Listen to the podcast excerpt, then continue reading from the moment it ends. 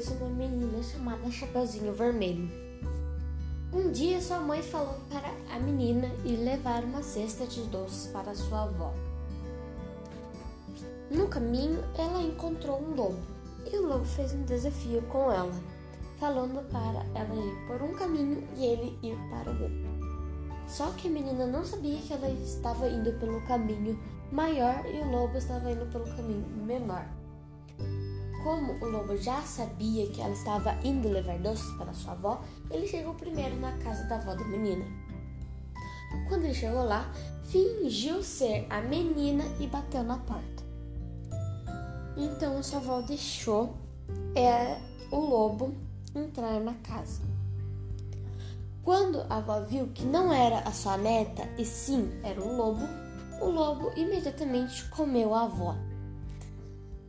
E ele pegou uma vestimenta igual à da sua avó e vestiu e deitou-se na cama esperando a Chapeuzinho Vermelho chegar.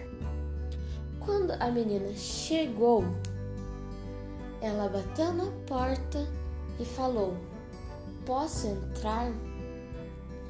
Minha avó. E o lobo respondeu, fingindo ser avó, falou: Claro que sim, minha neta, pode entrar. Então a menina entrou na casa da avó e começou a fazer as seguintes perguntas: Que olhos grandes você tem, vovó? A avó responde: É para te ver melhor. Que nariz grandes você tem, vovó? A menina perguntou. É para te cheirar melhor, a avó respondeu. Que boca grande você tem, vovó? A menina perguntou. E o lobo respondeu: É para te comer. E nessa mesma hora que ele falou: É para te comer, a menina pediu por socorro.